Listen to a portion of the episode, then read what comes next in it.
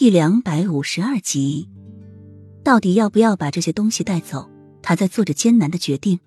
一咬牙，逃婚要紧。既然选择逃婚，那么就选择了和这些珍珠翡翠玉簪永别。刚准备把厚重的头冠摘下来，外面就传来丫鬟向大少爷请安的事情。不会吧？怎么这么快就回来了？不是应该在大厅喝酒，喝到醉醺醺的才回来吗？连忙又跑到床上，将喜帕盖上，端端正正的坐着，心里祈祷，一定要让他逃出去，一定要逃出去。儿子啊，你一定要来救你的亲亲娘亲啊！你们都下去吧。慕容锦看着门内有一闪而过的身影，轻轻的抿嘴而笑。少爷，这么早就要入洞房了？喜娘打趣的说完，便领着丫鬟绕过三间堂出去了。推开门。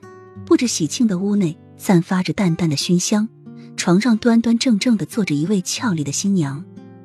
慕容锦走过去，便将喜帕接了去，看到头冠下那张令人半是痴迷、半是陶醉的容颜，满意的出声：“果然是你。”洛英不解，狠狠的瞪着他：“那真是你儿子？”慕容锦看洛英的容貌，最多不过二十，可是却有了一个六岁的儿子。难道是你的？洛英狠狠的剜了他一眼，有没有搞错？现在才几点，古旧酒席还没开始呢，他就迫不及待的跑过来了。他有那么急吗？难不成知道他要逃婚，所以特意过来看看的？慕容锦凑过去，邪笑着说：“难道不是我的？